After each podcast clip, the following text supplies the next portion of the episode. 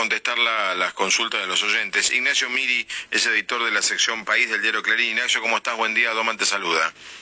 ¿Cómo te va, Fabián? ¿Cómo andas? Bien, lo dije más temprano, me parece que tu nota de hoy es la que mejor explica todo lo que está pasando, este, con, con cuarentena, coronavirus y todo.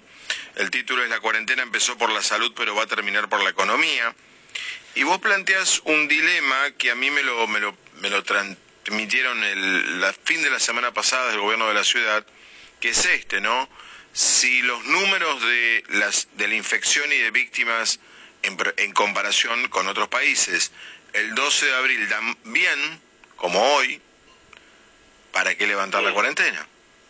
Y si los números dan de repente muy mal, ¿cómo? ¿Ahora van a levantar la cuarentena?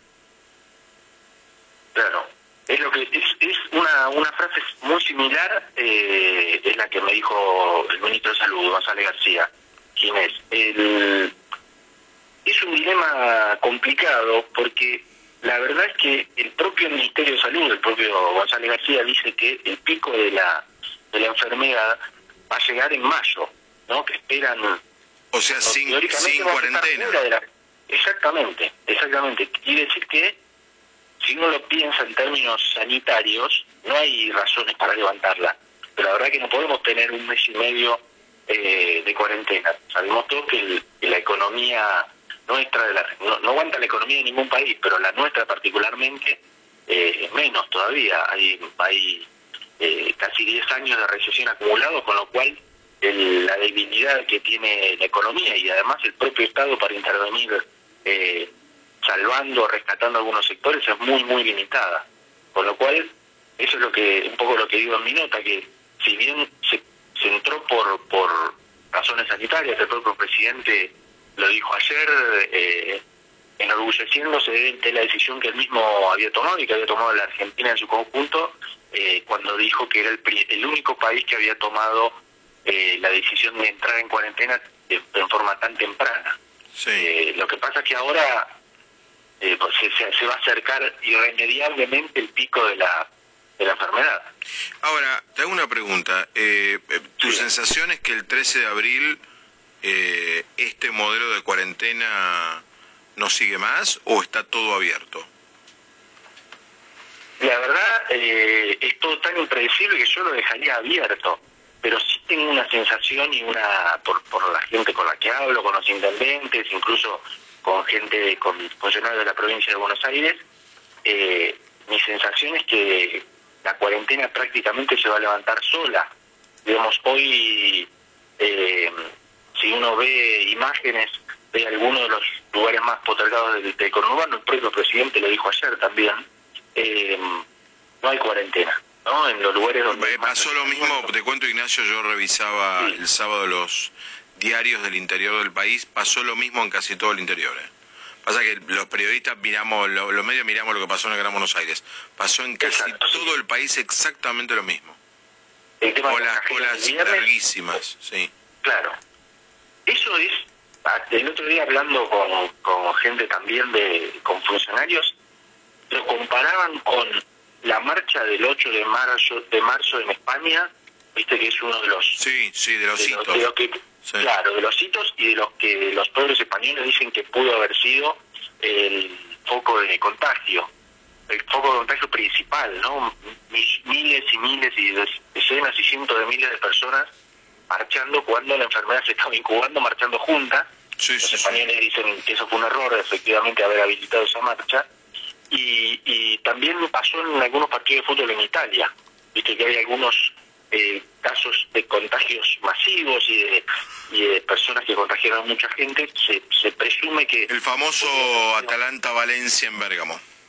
Claro, por ejemplo. Justo en Bérgamo. Un otro, pero ese es el más... Ese es el más Sí, más, el, Liverpool Atlético Madrid con 70.000 personas en las tribunas, bueno. Claro, todas esas cuestiones de, de, de, grandes aglomeraciones, bueno, nosotros tuvimos una, tuvimos una el viernes, el viernes cuando eh, dicen que puede haber dos millones de personas en todo el país en pocas horas exactamente en todo el país. pocas horas cobrando, eh, haciendo cola una ¿Y ahí qué falló, Ignacio? Porque Mariana Contartesi acá, este, Mariana, ¿estás ahí? ¿Estás sí, estoy acá. Porque Mariana, vos sabés que el, viernes acá lo, lo adelantó, dijo, miren que hoy es un día que se juntan.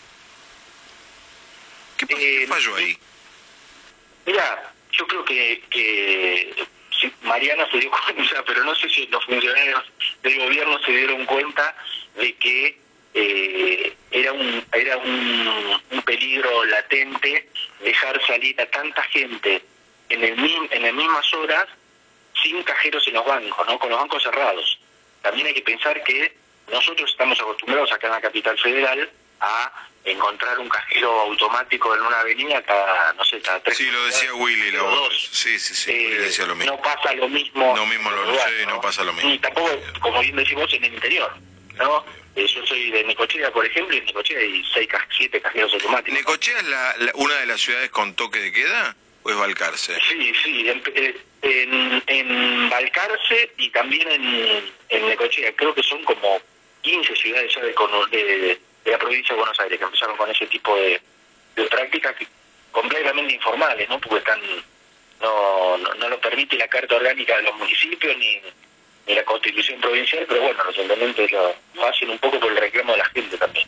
Y para contestar la, las Tengo la sensación de que la cuarentena se va a levantar sola, decía Ignacio Miri eh, para eh, Fabián Doman en, la red esta mañana. Bueno, es uno de los temas, ¿no es cierto? O sea, ¿cómo vamos a salir de, esta cuarentena? Hoy una de las médicas que asesora Alberto Fernández, la doctora Angela Gentile, eh, dijo, la vida no va a ser igual como era antes en el corto plazo. Es la jefe de epidemiología del Hospital Gutiérrez. Eh, ¿Qué dijo? Bueno, para tener una idea, que no se va a terminar abruptamente el 13 de abril, sino que será por etapas, durante las cuales se van a ir liberando gradualmente algunas actividades. Finalizar con la cuarentena no significa terminarla, no quiere decir que el 13 de abril no va a poder ir a un festival de rock o a un partido de fútbol. Se van a liberar lentamente algunas actividades dependiendo de cómo se vaya dando la situación epidemiológica. Hay que entender que la vida igual a como era no va a suceder en el corto plazo. Bueno, en ese sentido, la experta señaló que hay que sacarse la cabeza la idea de terminar de golpe con la cuarentena, ya que se irán dando etapas graduales. Tema, tema de discusión todo este, ¿no? Tema de discusión. De todas formas, dijo, estas etapas no tienen por qué ser iguales al periodo de, de aislamiento extremo actual. Si las cosas andan bien, uno va a ir permitiendo actividades, regionalizando, liberando un poco el transporte, es importante porque hay que reactivar la economía. Bueno, y ahí va, coincide con lo que decía Ignacio Miri. Obviamente, dice, se está esperando un aumento de casos porque el eh, coronavirus es altamente transmisible y por cada persona que se infecta se van a contagiar dos o tres. El distanciamiento social es la medida más efectiva, la única vacuna que tenemos, etcétera, etcétera, que es lo que ya venimos escuchando. Por otro lado, Martín Barsaski, eh, en algunas declaraciones que hizo el empresario argentino, propuso reanudar la actividad y mantener las restricciones exclusivamente para los grupos más vulnerables frente al coronavirus. Es que hoy te se estaba hablando también fuertemente de la posibilidad de emisión de cuasimonedas, que volvamos a los patacones. Parece que hay reclamos porque los intendentes del conurbano están viendo que puede estar cayendo la recaudación en sus municipios alrededor de un 50-60% y obviamente si no reciben las partidas del gobierno nacional, parece que ya le han reclamado al gobernador, a Kisilov, la emisión de patacones. Barsaski dijo, si mantenemos el aislamiento total se va a producir un desastre económico y la gente se va a morir de otras cosas. Dijo una economía que se cae, se levanta, pero una vida no. Eso lo dijo el presidente durante su discurso de ayer. Bueno, Barsaski, quien desarrolló en Madrid una aplicación de autoevaluación que sirvió para descongestionar las líneas telefónicas de emergencia y brindarles a las personas con síntomas de coronavirus una respuesta mucho más ágil, por su contacto cotidiano con las estadísticas de la enfermedad y su vínculo con la salud. Él creó la primera cadena de centros de fertilidad en Estados Unidos, planteó en redes sociales una visión crítica del camino elegido por la Argentina y pidió reactivar la economía resguardando especialmente a las víctimas del COVID-19 que son los mayores de 65 años y todos los pacientes con riesgo. Dice, esta es una idea que sale de analizar los datos, dijo Barsaski, cuando uno lo mira nos damos cuenta de que estamos parando a un país para proteger a los mayores, cuando la mejor forma de cuidarlos sería llevarles a, la casa la comida y los medicamentos para que ellos no salgan. Todas las personas mayores de 65 años y todos los que tienen enfermedades no representan más del 20% de la población, entonces el 80% de la población puede salvar a ese 20%. Si mantenemos aislado al 100%, se va a producir un desastre económico y la gente se va a morir de otra cosa. Y ni hablar de los estallidos sociales que pueden llegar a producirse.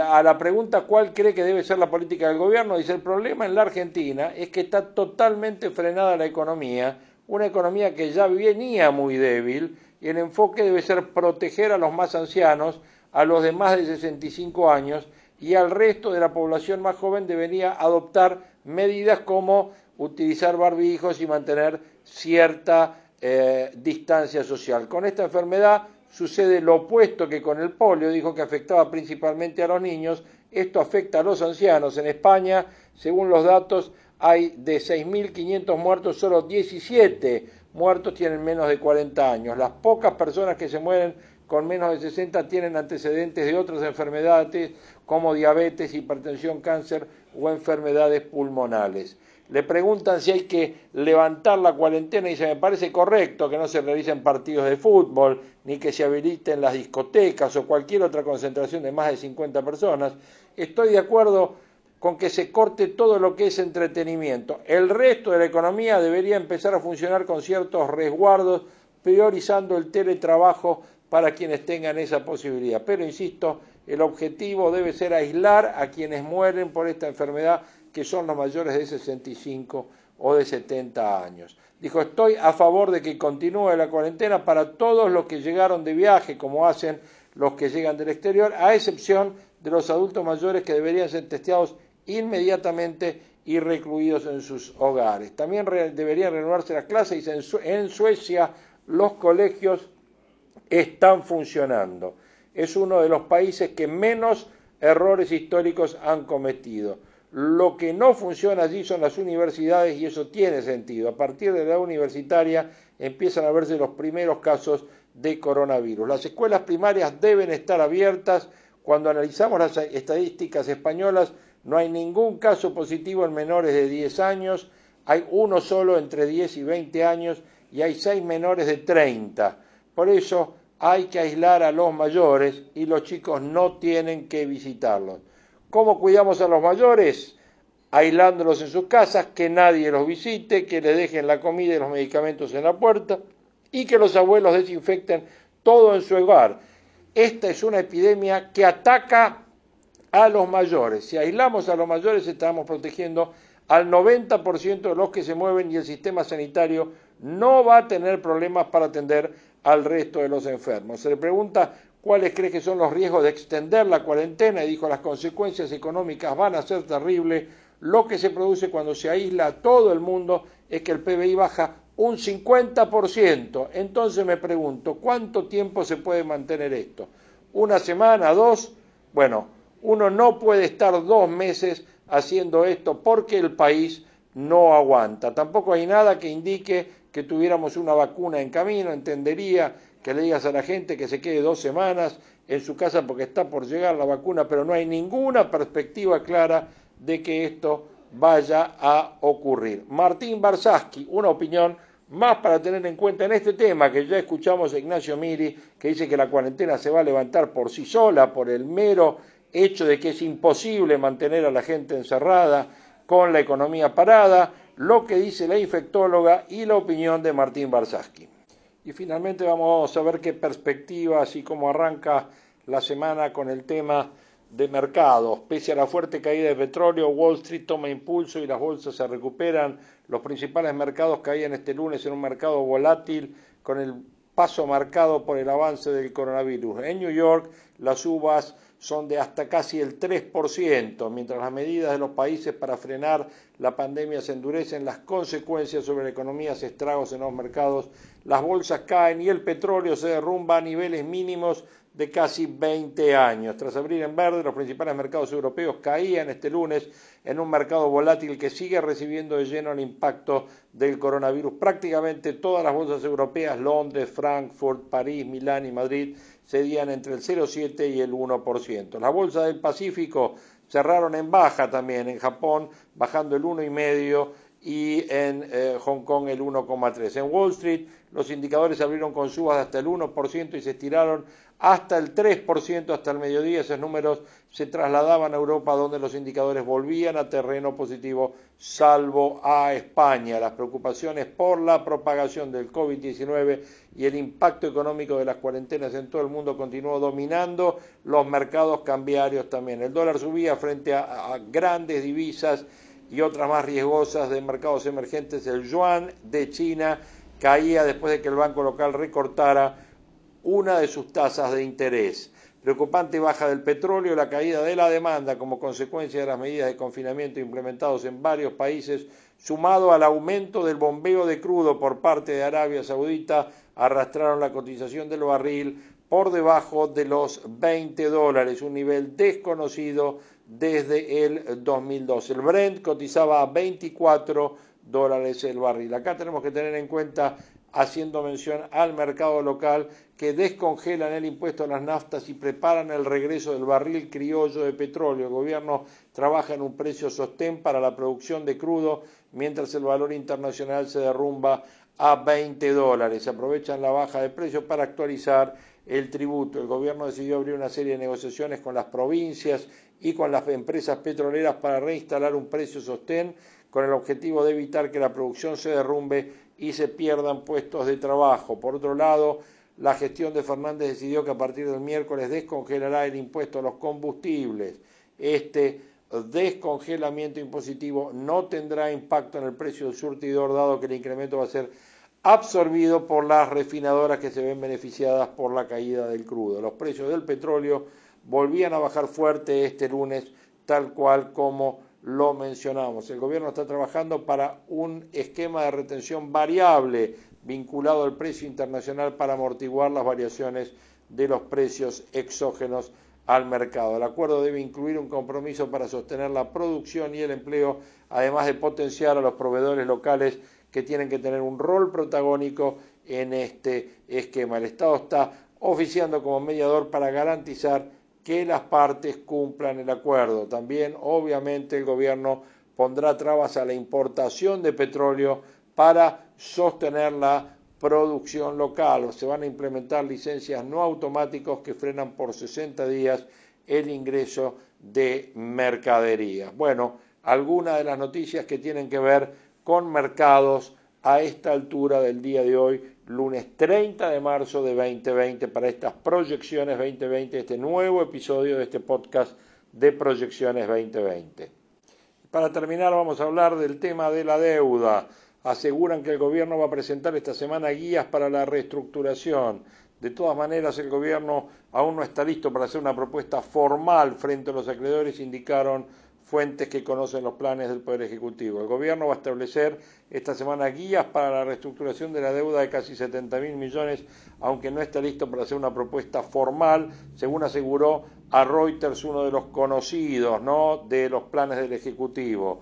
Más allá que inicialmente había fijado fines de marzo como límite, el Gobierno enfrenta retrasos en el problema debido a la pandemia que ha golpeado así a las economías fuertes. La fuente que pidió no ser identificada porque las conversaciones no son públicas, agregó que el Ejecutivo tiene la intención de hacer un pago de intereses de 224 millones que vence este martes del bono par bajo ley New York. Ojo con este tema que puede ser que la ley internacional, como nosotros lo venimos sosteniendo, se mantenga el pago de los bonos ley internacional y el país haga un eh, una especie de eh, reestructuración bono por bono o que se postergue la reestructuración para 180 días o quizás dejarlo para el momento en que se supere la pandemia. Bueno, son todos temas que obviamente están en discusión. Bueno, hasta acá con distintas opiniones sobre la pandemia, la de Ignacio Miri, la de la doctora que asesora el presidente, también eh, la de Martín Barsaski, eh, pasamos por eh, puntos que tienen que ver con los mercados, con la economía real y terminamos con la deuda. Hasta aquí estas proyecciones de hoy, lunes 30 de marzo del 2020. muchas gracias por seguirnos y bueno, estamos en contacto. Gracias.